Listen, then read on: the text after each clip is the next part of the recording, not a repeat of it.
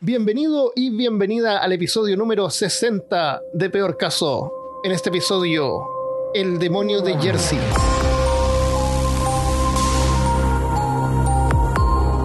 Hablándote desde los lugares más pantanosos de Austin, Texas, soy Armando Loyola, tu anfitrión del único podcast que entretiene, educa y perturba al mismo tiempo. Junto a mí esta semana está Christopher Kovacevic. Mira que viene el monstruo, viste. Esta semana vamos a hablar de uno de los críptidos, que sería como criptozoología 2 más o menos. Pero este más de ser críptido es como una criatura legendaria. Porque críptido yo lo tomo así como una especie que vive, así como Bigfoot es una especie de animales que pueden vivir ahí otros como él. Este es uno solo. Ah, ya. Aunque si lo siguen viendo podría ser que hayan algunos más de este tipo. ¿Y en distintos lugares? No, más o menos en la misma zona. Entonces se lo consideran un críptido. Y, es el, y dicen, no sé, es el críptido más famoso de Estados Unidos. ¿Mm? Nosotros tenemos un capítulo de criptidos, ¿verdad? Sí, y este sería el críptido 2. Ah, excelente. Esa era la idea. De hacer O sea, un al- episodio al- de críptido por, por año por temporada. Entonces, al final, cuando, cuando termines de escuchar este episodio, nosotros te vamos a decir qué episodio es para que vayas y lo, lo escuches. Por supuesto. Tengo anotado acá follow up, episodio 40.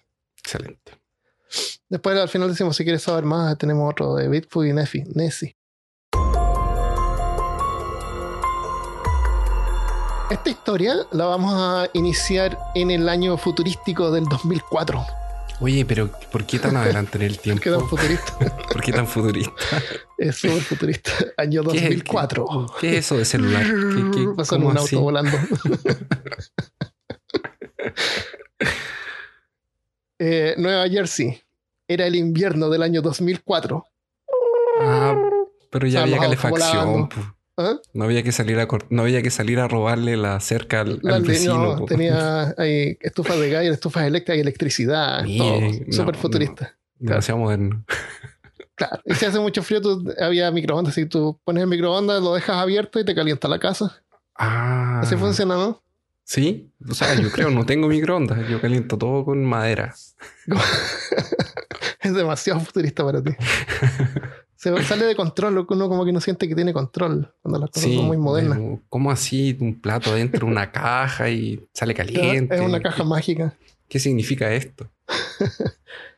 Bueno, en el- era el invierno del año 2004, en diciembre, cerca de Navidad. Por la noche, Lori Winkelman salía afuera de su casa a apagar las luces de decoración de Navidad antes de irse, de irse a dormir. Y esa noche salió con su hijo Glenn de 11 años. Hacía mucho frío y estaba todo nevado. Cruzaron el jardín hasta el poste donde estaban enchufadas las luces. Lori se agachó, desenchufó las luces, dejando el lugar casi en completa oscuridad, y cuando se giró, vio el rostro congelado de Glenn que miraba con horror hacia arriba, algo detrás de su madre. Cuando ella se giró, lo primero que vio fueron los ojos rojos de una criatura negra enorme que estaba parada en un árbol. Era oscura y parecía tener alas. Si era algún tipo de ave, debió medir más de dos metros. Pero la cabeza, el horror. Ah, y Ahí, ahí fue cuando, el pánico se manifestó. Ah, Claro, Si quieres saber más sobre el miedo, escucha el episodio claro, el episodio 59. Agarró a su hijo del brazo y salieron corriendo a la casa. Mientras cruzaban el jardín pudieron escuchar el aleteo de unas alas membranosas siguiéndolos por atrás y rápidamente pasando sobre ellos. Escucharon el ruido de la criatura aterrizando en el techo de la casa frente a ellos. Mientras se acercaba a la puerta pudieron escuchar el sonido de pasos descendiendo en el tejado. Y sin mirar, y corrieron corriendo lo más rápido posible, alcanzaron a entrar a la casa, cerraron la puerta y se escondieron en la cocina. Y después escucharon, soy Batman. Claro. Escuchaban pasos en el techo. Eh, pasaron toda la noche ahí, en vigilia, hasta que al final se, se agotaron y se durmieron. Oh, qué cuático. Yo, yo creo que, que también entraría en pánico y correría y también me escondería.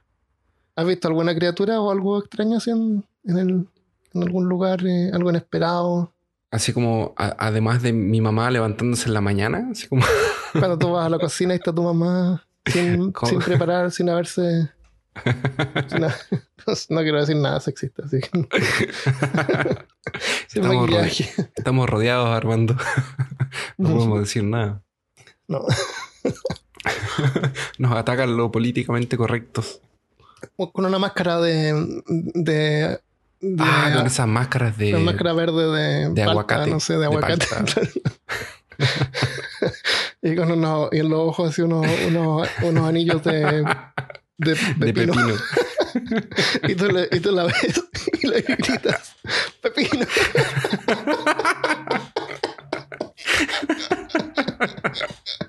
¡Tomate! ¡Lechuga! claro. ok.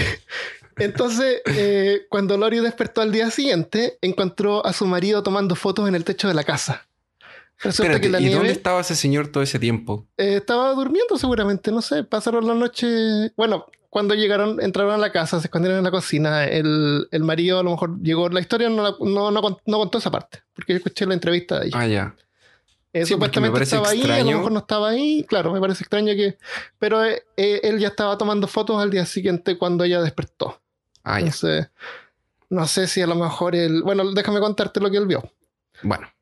Él estaba tomando fotos al techo de la casa. Resulta que la nieve había preservado las huellas de la criatura. No sé si él habrá eh, fabricado las huellas de acuerdo a lo que su esposa le contó, como para crear una historia. Ah, No sabe. como Pero él Nessie, ya como... estaba, claro, él no quiso despertarla y él ya estaba tomando fotos al techo.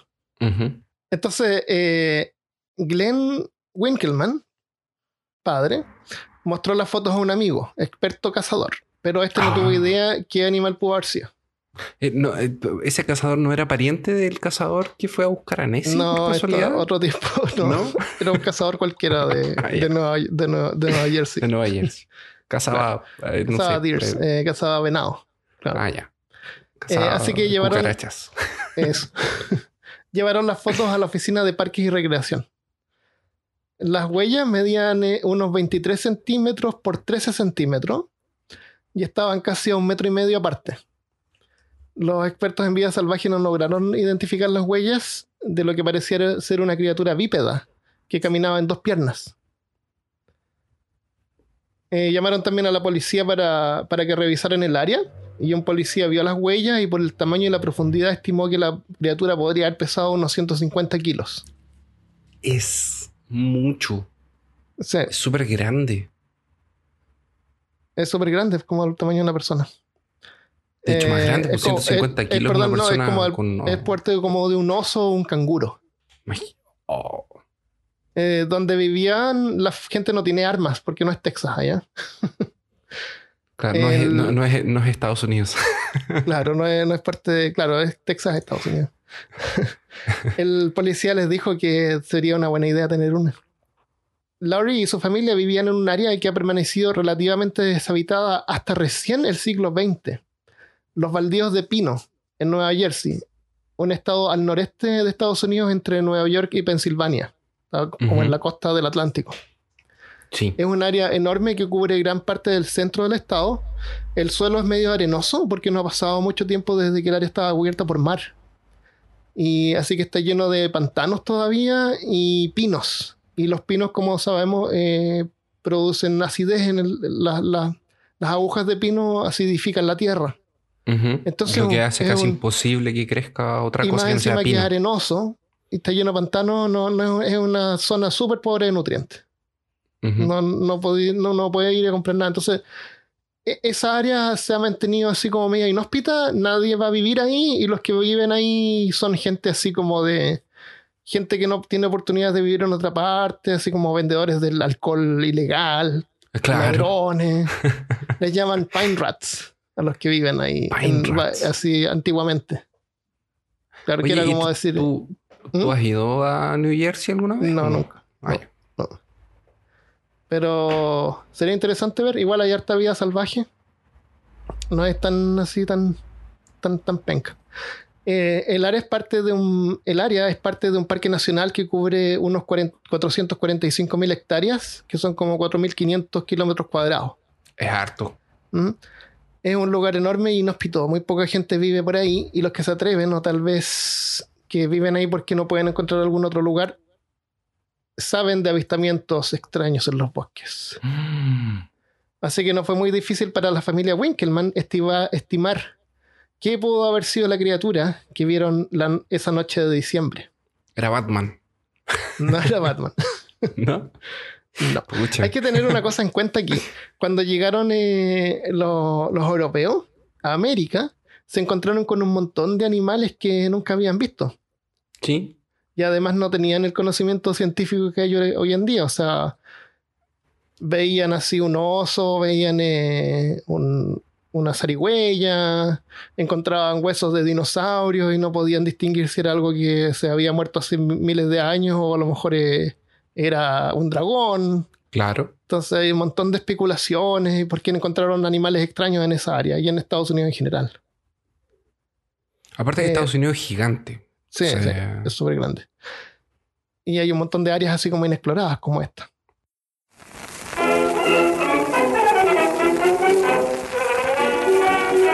Uno de los encuentros más famosos con este monstruo es una experiencia que tuvo el hermano menor de Napoleón Bonaparte, que no era tan bajo como dicen. Ah. y tampoco tenía la manito adentro de claro. la guatita. Eh, debió ocurrir por ahí por el 1820. Ahora está más tranquilo. Sí, ahora ya es una, una, 1820, una época de, de- Claro, de- sal- de- Volvemos a nuestra área de confort. Sí, ya es como. Ahora entiendo un poco de lo que me estás hablando. Cámaras digitales. Claro. El mismo día fue la policía a revisar y mostró las fotos. ¿Cómo? sacar una foto. Así como, como- Claro. El, resulta que durante sus conquistas Napoleón había dejado a su hermano Joseph como rey de Nápoles, en Italia, y más tarde como rey de España. Pero mm, por el, por el breve tiempo que trató de conquistarlo. Los rebeldes, para darle mala reputación, le llamaban Pepe Botella. No sé si había escuchado ese término. Sí, sí. Yo había escuchado ese término, pero no tenía idea que era el hermano de Napoleón. Yo tampoco. Pero en realidad él era abstemio. Así que no importa. Pero la idea es hablar mal, por mando. Claro, era hablar mal. Y, y sabes que el tipo este no era una persona tranquila, no era una persona, un guerrero, así, un militar ni nada. Él, él le gustaba educarse, leer y escribir. Dicen que era como medio afeminado, así como medio tranquilo, porque no era- tenía la misma personalidad de, de Napoleón. De Napoleón. Pero igual como era familia y Napoleón prefería poner a alguien ahí de confianza, lo mandaba a que fuera el rey de, de aquí y allá. Eh, e incluso hubo un tiempo en que, bueno, vamos a contar acá que él vino a América, y hubo un tiempo en que hubieron unos en México que trataron de, que, de convertirlo a él en el, en el líder mexicano de, de ¿En México.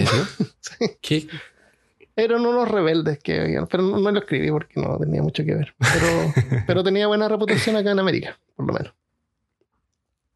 Tenía súper buena reputación acá en América, no en Europa. Pero después de varios encuentros perdidos con los rebeldes españoles, aliados con los ingleses, no le quedó otra que escapar. Así que como no tenía mucha buen- muy buena reputación en Europa, se fue con las joyas de la corona española a este nuevo lugar que había sido descubierto hace poco. Oye, las joyas españolas viajan más que nosotros dos juntos. Sí. A todos lados son las joyas españolas. se vino a este lugar nuevo que se llama América. Vivió un tiempo en Nueva York, luego en Filadelfia, que queda como al sur, al- más al interior de, Nueva, de Jersey, de Nueva Jersey.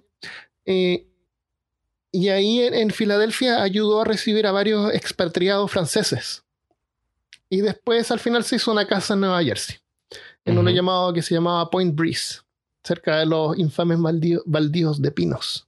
Mm. Y se ¿Por qué, se, trató de cambiar ¿por qué el. se pueden llamar los pinos de Navidad muy lindos? Claro, no, los baldíos de pino, de Pine Barrens. Eh, y se cambió el nombre a Conde de Souvelier para tratar de limpiar su reputación. Claro, pasar pasar desapercibido. desapercibido que no era francés. Claro, Voy pero- a poner Conde Baguette. Pero, pero todos lo conocían y sabían quién era, así que le llamaban Bonaparte. Ah, ya. o sea, no sirvió de nada. No. Eh, y era bien querido por la población, como te decía. eh, tenía varios amigos de clase alta y en su casa había construido una librería de 8.000 libros, que en ese momento era la librería más grande de Estados Unidos. La librería del. Congreso, 8.000 libros, que no es menor para ninguna librería de una casa. Era su La- colección personal. Era su colección personal, pero la compartía con gente de la comunidad. O sea, había harta gente que lo visitaba para visitar la librería. Era como Netflix, pero Claro. La, claro, la Netflix de buena parte. Eh, la librería del Congreso en ese tiempo tenía 6.500 libros. Imagínate. cacha. Y mm, prueba de que era súper estimado ocurrió cuando se quemó su casa. ¿Con los libros adentro? Parece que se perdieron varios libros, pero no tengo el Oh. detalle ese. Según dicen, había un ruso que le tenía, le tenía sangre en el ojo. Y hablaba así. Claro, tenía que ser ruso. Eh, y, le- y dicen que él fue el que quemó la casa.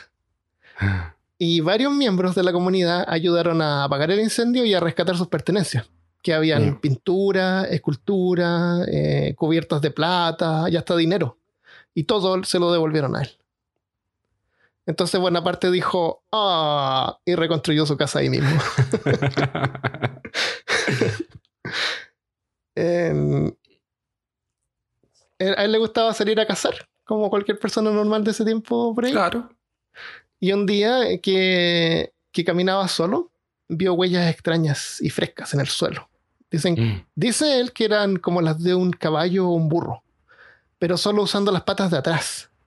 Y le pareció raro. Y la siguió hasta que desaparecieron de repente, como si el animal se hubiera volado. Y ahí se quedó parado mirando, pensando, desconcertado, cuando de repente escucha como un giseo detrás de él. Así como... "Sss", o No. y cuando se giró, vio un animal que nunca había visto Ah. antes. Tenía un cuello largo, alas, con patas como de grulla que terminaban en pezuñas.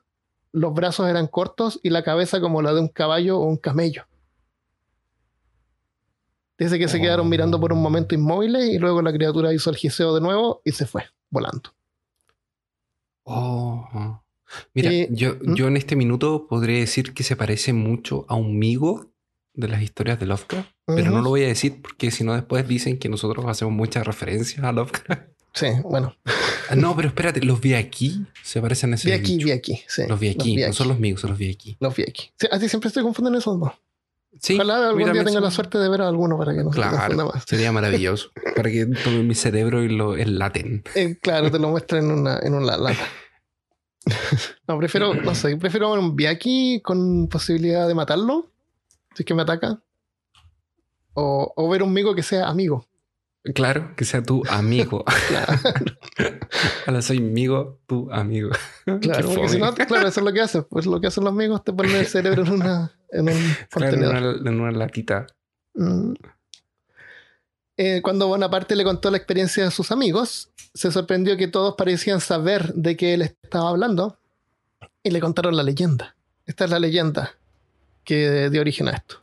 Pero esto entonces es una descripción de un encuentro ocular.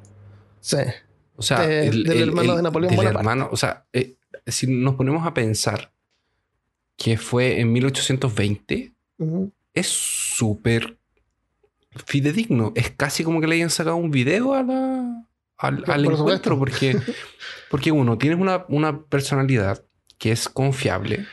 Es, es confiable porque una personalidad no, no va a correr el riesgo de echar a perder su echar reputación su por una- reputación. Una, historia de superchería de ese tipo. Exactamente. Y, y en un tiempo en el que no tienes cámaras digitales, celulares y cosas así para registrar lo que estás viendo, tu Claro. palabra vale mucho.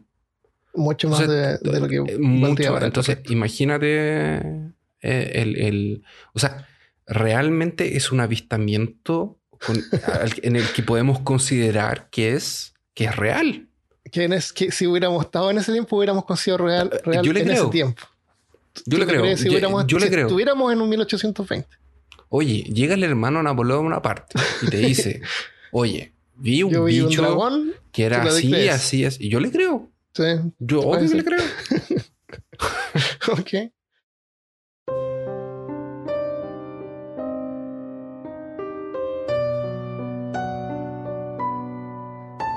En 1735, Jane Leeds, una de las primeras inmigrantes habitantes de los baldíos de Pino, junto a su familia, descubrió que estaba embarazada de lo que sería su tres, ter- treceavo hijo. La gente tenía muchos hijos en ese tiempo, pero, pero no había 13 Netflix. hasta para ese entonces ya era igual demasiado. De No hecho, tenían, no tenían Netflix. no tenían Netflix, no. Era conocida por todas como Madre Leeds o Mother Leeds. ¿Cu- ¿Cuántos hijos hay que tener para que tu nombre cambie a madre? Imagínate. 13, aparentemente. Claro. de- claro. Entonces Es como la un leyenda trofeo cuenta. de. Es como un trofeo de, de PlayStation. Cuando te sale así como usted ha. Claro, hecho- ahora tu nombre es madre. Porque tienes tantos hijos que, que eres, una, que eres madre. No eres una madre, eres madre. Em, la leyenda cuenta que en frustración dijo que su treceavo hijo sería el demonio. Lanzando sin querer o tal vez queriendo una maldición en su progenie. Todos recuerdan la oscura y tenebrosa noche en que Jane entró en labor. Una matrona le ayudó en el labor y varios familiares y amigos que habían en la casa fueron testigos del nacimiento de un hermoso bebé, el número 13 para la familia Leeds. El holgorio duró solamente unos minutos cuando el bebé comenzó a llorar. Con un sonido que rápidamente se convirtió en algo que era entre un gruñido y un grito. Y ahí, frente a sus ojos, el bebé comenzó a mutar, transformándose en una criatura de pesadilla Al tiro. al tiro. El pelo, pelo espeso y negro comenzó a salir por todo el cuerpo, mientras las piernas se quebraban hacia atrás y los pies se endurecían en forma de cascos, como los de una cabra. De la espalda salieron lo que claramente parecían ser alas membranosas. La cabeza también cambió, asemejándose más a la de una cabra, pero más larga, como la de un caballo. Y finalmente del extremo posterior, lanzando latigazos, salió una cola larga y escamosa. Espérate, entonces se transformó ahí. Se transformó después de nacer. Oh, qué horrible. Y en un vicioso ataque, lo que ahora no era más que un monstruo, mató a la matrona y escapó por la chimenea volando y perdiéndose en los baldíos de pino.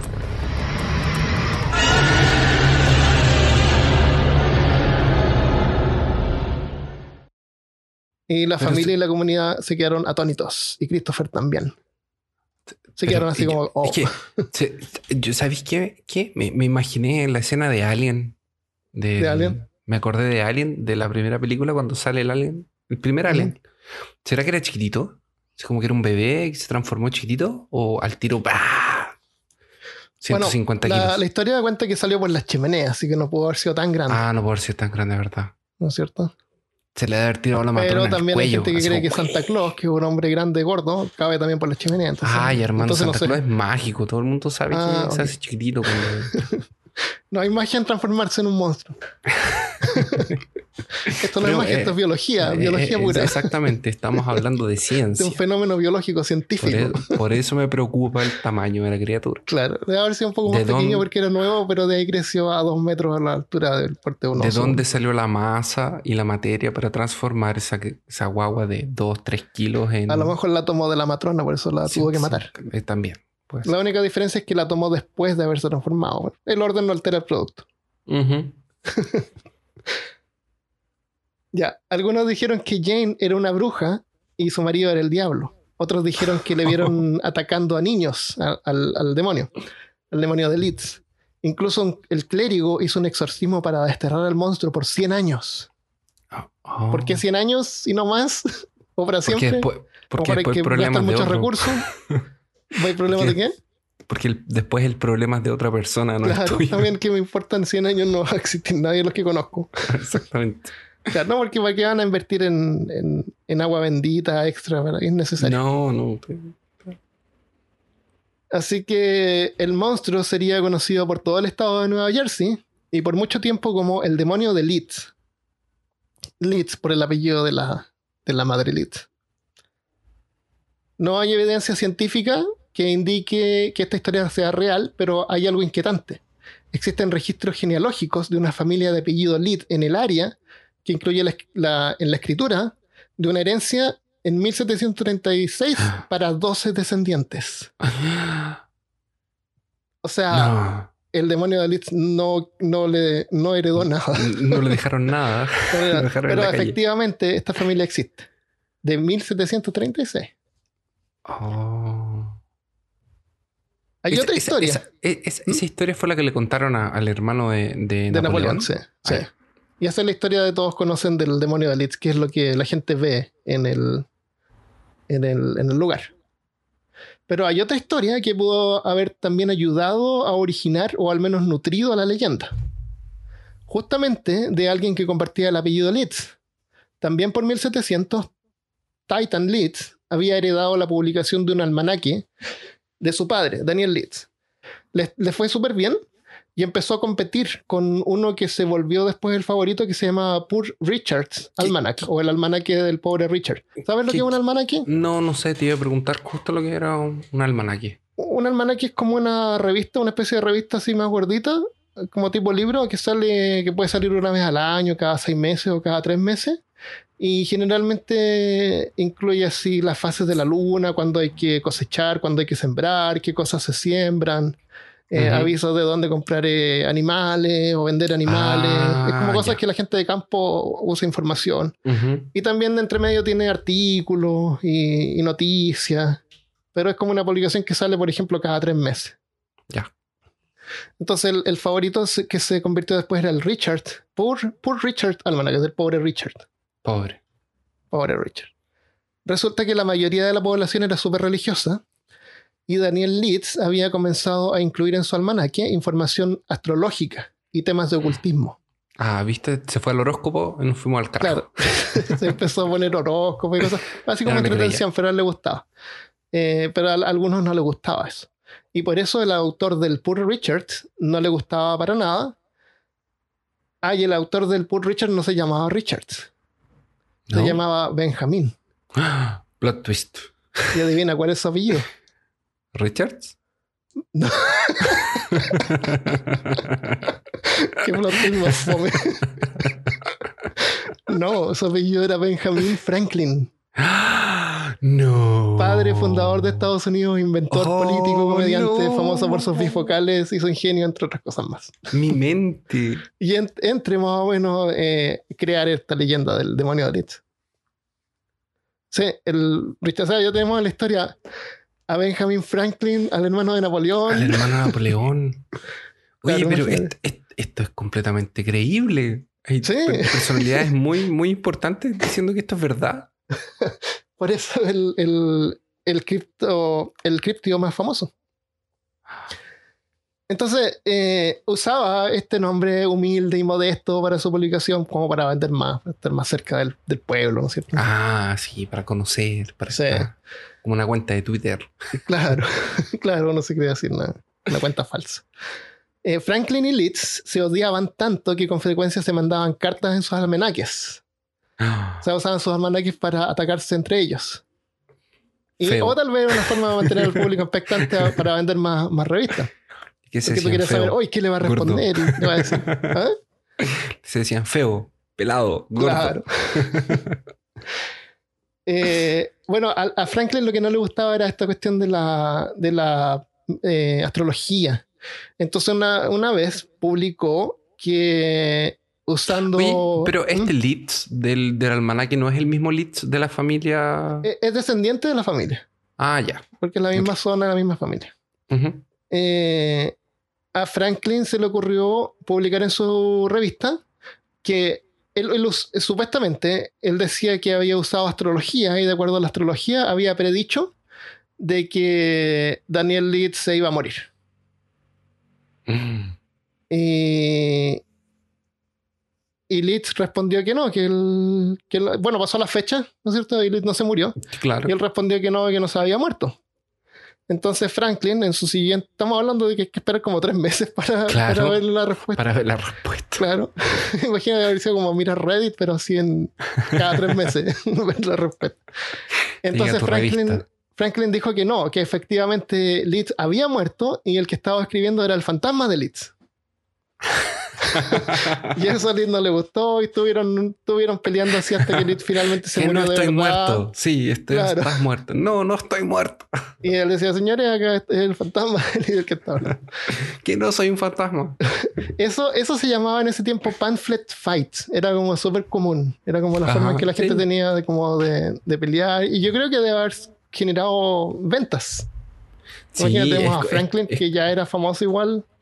Es, es como es como hoy en día cuando el famoso le responde al otro famoso. Claro, todos eh, lo esperan. Tú, pero tú no hay que que hay una... eh, el, el otro día estaba escuchando uno- unos capítulos de La Tortulia más Oh. antiguos que hablaban de, de gangs y de raperos. ¿Ya? Y yo no sabía que ellos escribían canciones Para pelear. ¿eh? para pelear. Entonces, gay. por ejemplo, salía un, un- un disco de un rapero que le ah, decía las algo canciones de los a, álbumes Eh, eran sí, como mensajes a la- al álbumes, ¿eh? otro. al otro al loco. ¿eh? Loco. Entonces era como que, no sé, pues, salía un disco de un rapero que le decía algo a otro rapero. De ahí el rapero, cuando sacaba el otro disco, le respondía en otra canción. Ya. Y así, ah. estaban... Podríamos hacer eso en, generando- lo- en- en los podcasts. Claro. nos mandamos mensajes secretos.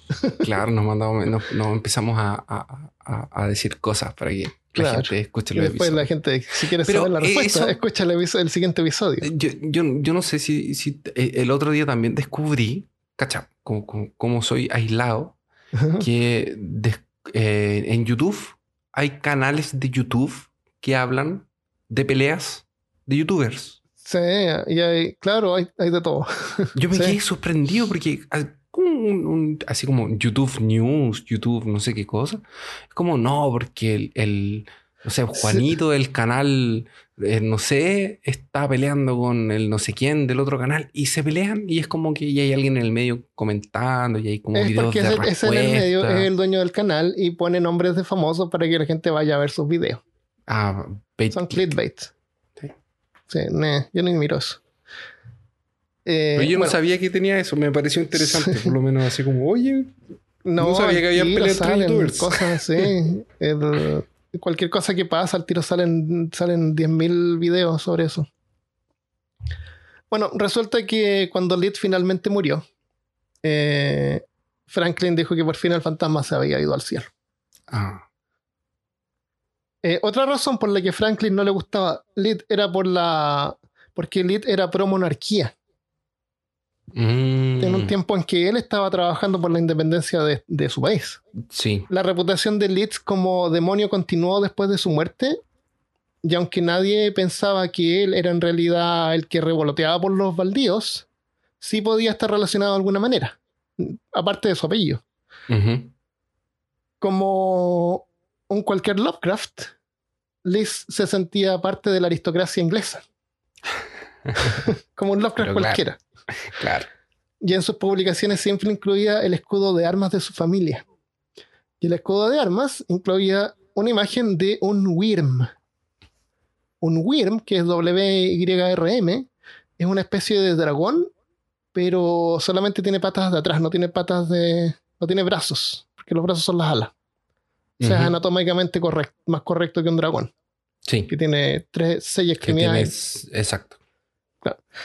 Entonces, y el Wyrm es súper parecido, si tú ves imágenes del demonio de Jersey o el demonio de Leeds, es súper parecido a lo que podría haber sido el origen Yo, de... yo estoy leyendo un, de la criatura. un, un manga que se llama Bestiarius, Ajá. que tiene un Wyrm.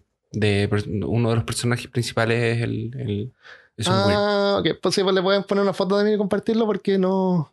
No hay muchas fotos donde se ve como más como una más como pareciera una Eh, serpiente con alas, sí, pero tiene dragón. patas traseras, Es un sí. dragón sin alas enfrente, más o básicamente. menos. Y es como el último de su raza. Interesante. Interesante. ¿Cómo se llama el cómics? Bestiarius. Ah, Mysterious. Ya. Bueno, voy a aprovechar de responderle una carta que nos mandó, nos mandó Javier Stark en Facebook como dos o tres meses atrás. Él- Una carta. Claro. Bueno, no fue una carta, fue un mensaje que, que envió. Pero para nosotros casi una carta. Entonces, Eh, claro, lo consideramos cartas. Pero él, él nos contó de que eh, su padre con- le contaba a él que había visto unas gárgolas. Que cuando Sí. era joven o algo así, había visto unas gárgolas pasar y pasaron las gárgolas acarreando bebés o algo así. Y nos preguntaba qué pensábamos nosotros si gárgolas podrían existir. Entonces, primero está lo que hablamos recién de la, de la anatomía. Por ejemplo, si tú ves un elefante que tiene las patas así como, como tubos, ¿no es cierto? Pero si tú ves una radiografía de la, del pie de un elefante, es, es igual que un pie humano. Tiene toda la cantidad de huesos que el pie humano tiene. Mm. Los caballos también. Las pezuñas son como las uñas más grandes nomás y como que cubren todo y hay como más carne. Pero tienen como la misma fisonomía o fisionomía. Sí, fisonomía. fisonomía. Sí. Eh, por eso es que, por ejemplo, la, un ángel, por ejemplo, o un dragón que tiene dos brazos, dos piernas y además alas de la espalda, es como algo imposible que ocurra. Porque en la, en la naturaleza, lo- los mamíferos que tienen alas, como los murciélagos, sus alas son su- sus brazos. Tienen los brazos un poco más cortos y los dedos más largos. Entonces imagínate que tú tienes este set, esqueleto, este esqueleto de base y tú puedes ir estirando huesos y achicándolos como quieras, pero siempre los animales van a tener la misma cantidad o más o menos la misma cantidad de huesos, las mismas vértebras, la misma configuración, ¿me entiendes? Incluso Sí. las ballenas, por ejemplo, tienen las, las aletas que tienen las ballenas también tienen, eh, tienen dedos adentro del se pueden ver los, los huesos de lo que serían dedos. Entonces sería como imposible que, que alguna cosa como una em, gárgola existiera. Y lo otro es que las gárgolas supuestamente están hechas de piedra. Y, y hasta ahora, bueno, primeramente la piedra no, no es flexible y, y toda la, todo lo que existe que tiene vida está basado en, en material celular. Y la piedra, y, y es, es material biológico que tiene alguna forma de poder eh, nutrirse para Sí. darle energía a la célula. ¿No es cierto? Lo La que pasa piedra es que inerte. parece, parece que en el, en el, como en el folclore gargar, gargagolístico, no sé cómo. Gargalonian, gargal- Porque Gargalian. cu- cuando nos mandó el mensaje de, la- de las gárgolas, yo me acordé de la serie, no sé si tú la viste, que pasaba en, Fo- en Fox Kids, Ah, que eran gárgolas. Sí. que ellos durante el día eran piedra y en la noche se transformaban Sí. en, en- Parece que la gárgola tiene Eran eso. los mismos bueno. dibujantes de Batman. Parece. Eso, exactamente. Sí, de la Animated Series. Eh, y me parece que es un poco eso. Es como la gárgola parece que en algún momento cobra vida. Y de hecho la gárgola es una cosa que está ahí para cuidarla. Porque es, es- es de arquitectura de, de gótica. Y están diseñadas para ser los vigilantes, los cuidadores de las estructuras donde estaban. Entonces, generalmente estaban en iglesias, castillos, en las partes de arriba para que la gente se sintiera intimidada de que no entraran Ah. a robar, por ejemplo. Ya. Entonces, Ah, no, protegen de espíritus malignos, es como que protegen no, no, es, es de personas. Entonces, por ejemplo, las colocaban en iglesias o, o en castillos, en casas antiguas, porque estaba esa leyenda de que, de que cobraban vida en la noche, justamente para que los ladrones no quisieran entrar a robar eh, las casas o los Entonces, castillos, la iglesia. Podrían, podría ser que una criatura se congelara y quedara estática, incluso Sí, que po, se endureciera. Pero De- de, de ahí. hecho- De em- hecho, hay, de- por ejemplo, esa imagen de, de Batman. Eh, hay, hay- hay muchos cómics y de hecho en la serie animada que estábamos hablando recién, hay eh, muchas imágenes de Batman ah, en los techos de, o, o sea, en los edificios de, de, de Ah, con la apariencia, de Ciudad- con la pose de una gárgola. con la pose de una gárgola o arriba de una gárgola, Ah, sí, también. porque es como el vigilante. Una gárgola Eso- podría ser su montura. Claro. Sería como ah, el- sería genial. Pero, Pero hablando si una como gárgola eso, podría existir o no, vigilante. Biológicamente es más probable que exista una criatura que es capaz de, de que su piel sea parecida de alguna forma a lo que fuera una piedra, a que tuviera brazos más alas. Es como súper súper difícil, casi Ah. imposible que pueda ocurrir. Sí. Eso sí que ahí está, Javier, tu respuesta. De lo que opino yo y lo que te compartió Christopher. Quieres agregar algo más, No. Mi parte es más. gracias por Folclore. escribirnos y disculpas por la demora. Estábamos buscando el momento. Es que, es que nos mandó una carta larga, entonces de repente a mí me dan ganas de responder así algo largo, algo más producido, Sí, más pensado, no sé, porque lo- Sí. leemos los mensajes en cualquier lado. Entonces, de repente necesitamos sentarnos a responder. Y después se pasa el rato y se pasan los días y llegamos mensajes y no los respondemos. Entonces, por eso de repente no respondemos los cosas. mensajes más largos y los más cortos sí los respondemos. Con un gracias o lo que sea. Bueno. El tiempo pasó y nos hicimos viejos. No. Y los avistamientos continuaron. Pero en 1909 todo cambió.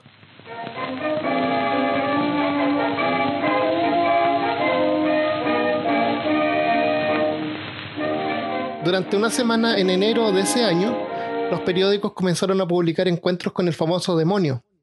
Uno Mm. tras otro, cientos de reportes de gente que había visto el monstruo. Oh. Las historias incluían avistamientos de huellas en la nieve e incluso ataques a un trolebús que se había registrado en el condado de Camden. En- La O sea, dura. Estamos hablando de avistamientos masivos, de harta gente que lo vio.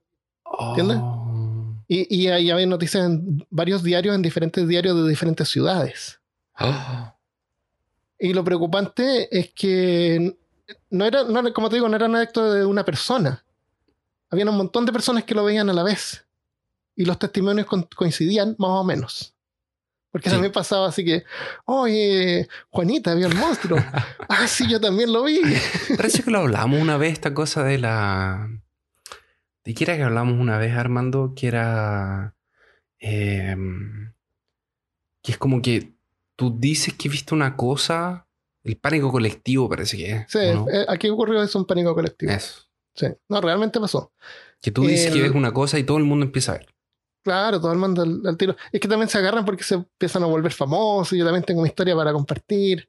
Pero en Y- realidad, que al- al- en el fondo también ocurrió eso, que la gente realmente le dio pánico. A esa semana se le llamó la semana fenomenal. Se llamó.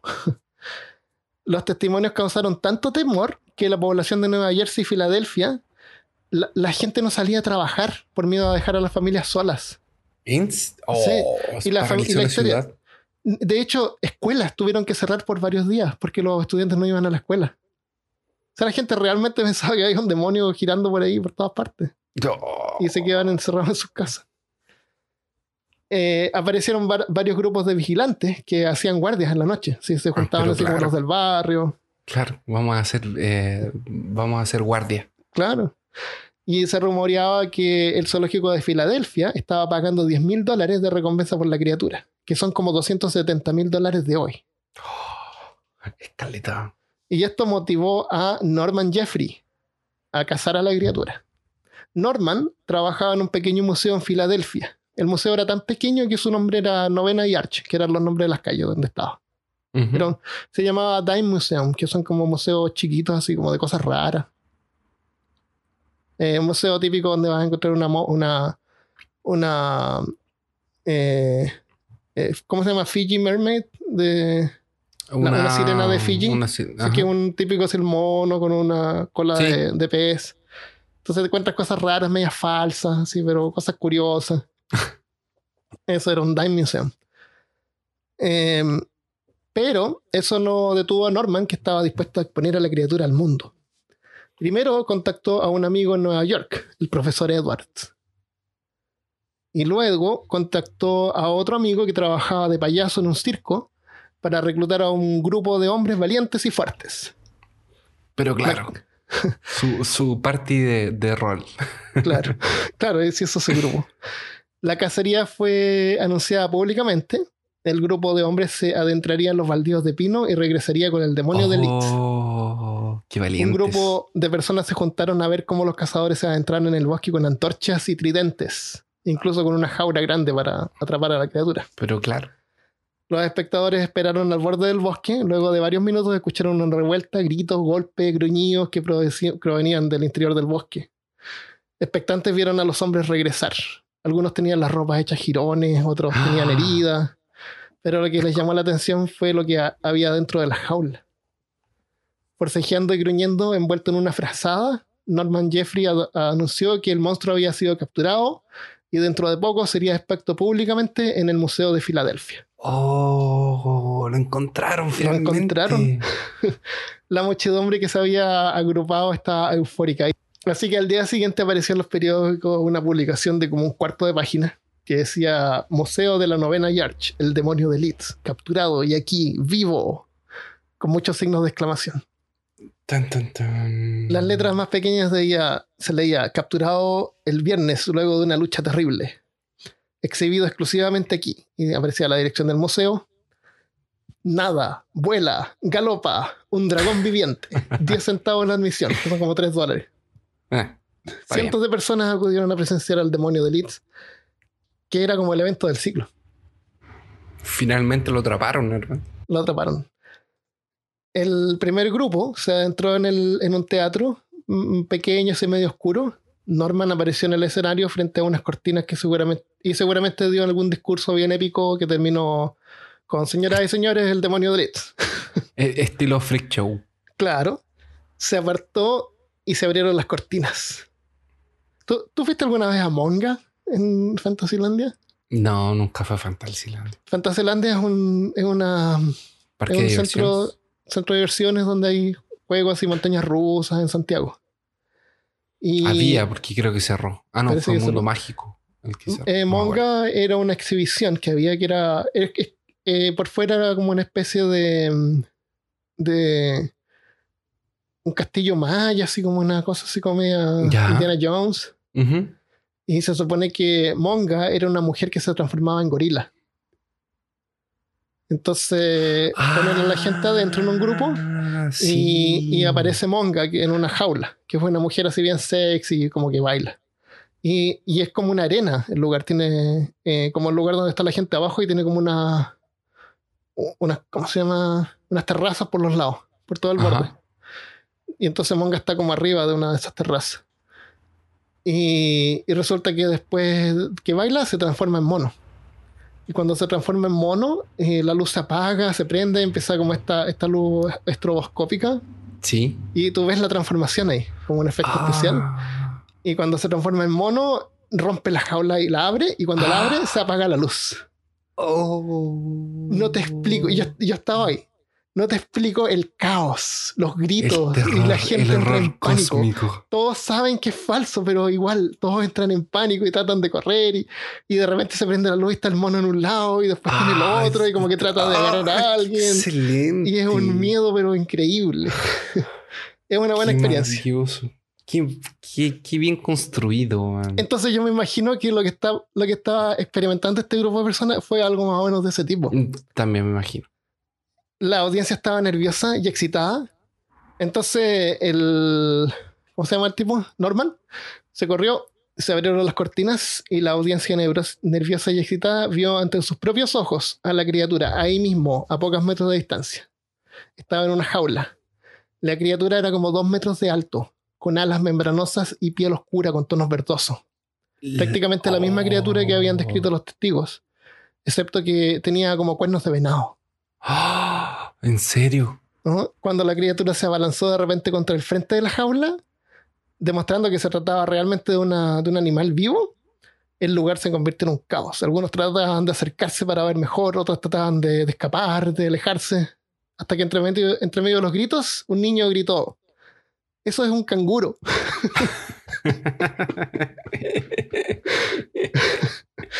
Resulta que Norman había contactado al profesor Edward para arrendar un canguro que él tenía. Ay, Dios mío, no, qué horrible. Le pintó franjas verdes, pero al canguro las lamió y casi se murió intoxicado. Ahorita pintura de casas. Le puso spray. Claro. Así que probó con otra pintura y el canguro no, no se la lamió. Eh, fabricó unas alas también, pero el canguro las rompió. Después le hicieron unas alas con piel de conejo, que el canguro dejó que le- se las dejaran, y en la cabeza le montaron unos cuernos de ciervo. el canguro tiene que haber sido medio manso para que le dejaran hacer todas esas cosas. O se aburrió. Así- Se cabreó, se aburrió. Estaba cabreado. A lo mejor era medio viejo. Entonces, para que saltara sobre la audiencia, eh, detrás de él había un niño escondido con una con un palo con unos clavos encima que tenía que picar al canguro. Qué horrible. Así que el fiasco resultó un éxito y luego el canguro fue regresado al profesor Edward más o menos intacto. Estaba un poco estresado, pero claro. Porque tiene, tiene aguillas, marcas por heridas en la espalda. Así que la cacería todavía ha sido un fiasco, pero desde entonces el demonio de Elite fue, pasó a ser más conocido como el demonio de Jersey, que fue donde lo habían capturado. excelente. Y esa es la historia. Los reportes de avistamiento han continuado hasta el día de hoy, aunque nunca se ha demostrado evidencia real. Incluso hay hasta pocas fotografías, incluso falsas, hay pocas fotografías. Hay hartos dibujos. Y es uno de los críptidos y criaturas legendarias más famosas y antiguas de Estados Unidos, y incluso fue nombrado demonio oficial del estado de New Jersey. Qué honor. Claro.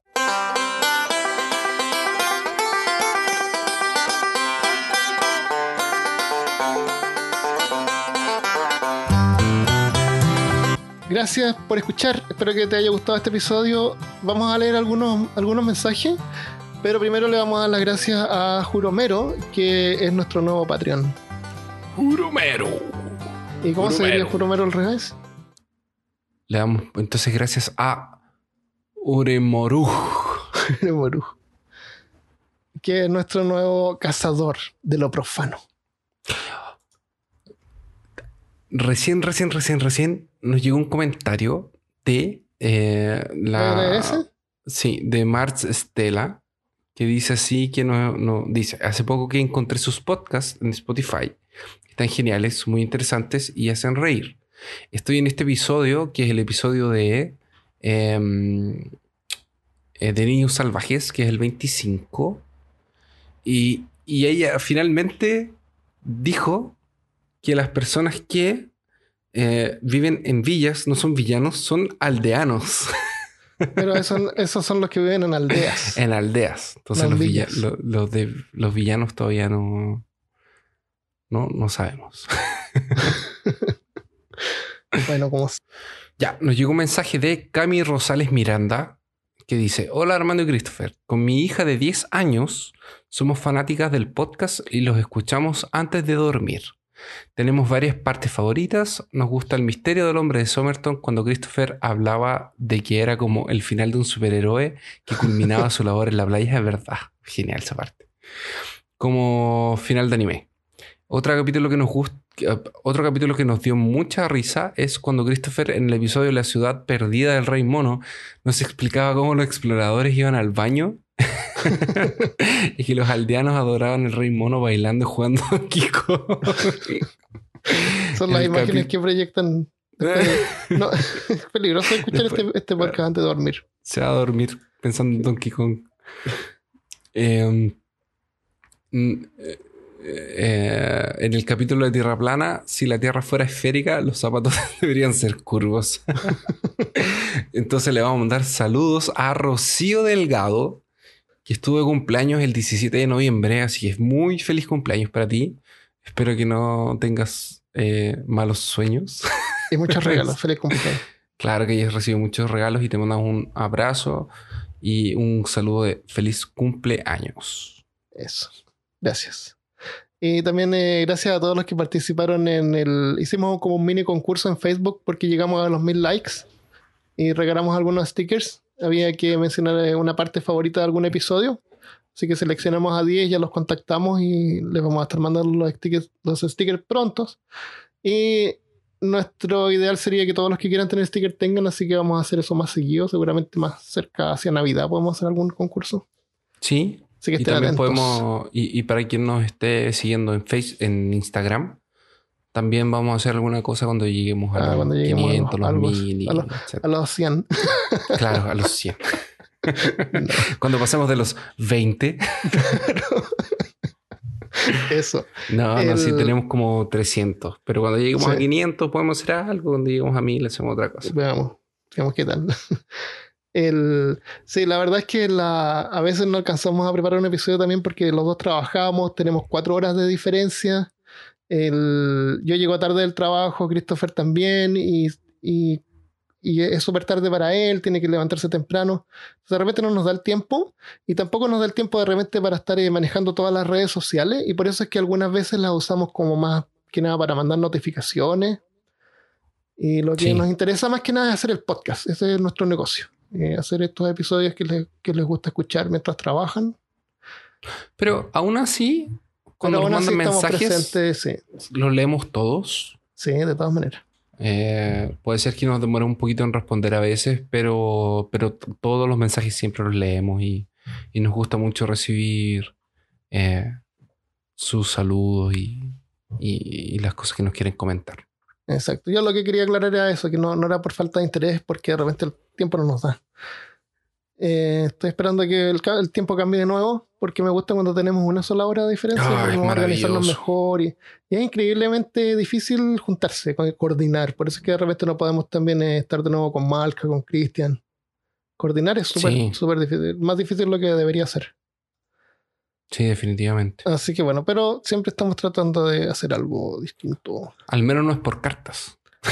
Al menos no tienen que esperar tres meses entre cada, Claro, cada entre episodio. cada episodio. Claro. No, no son como las temporadas de Ricky, Ricky, Rick and Morty. Y Morty.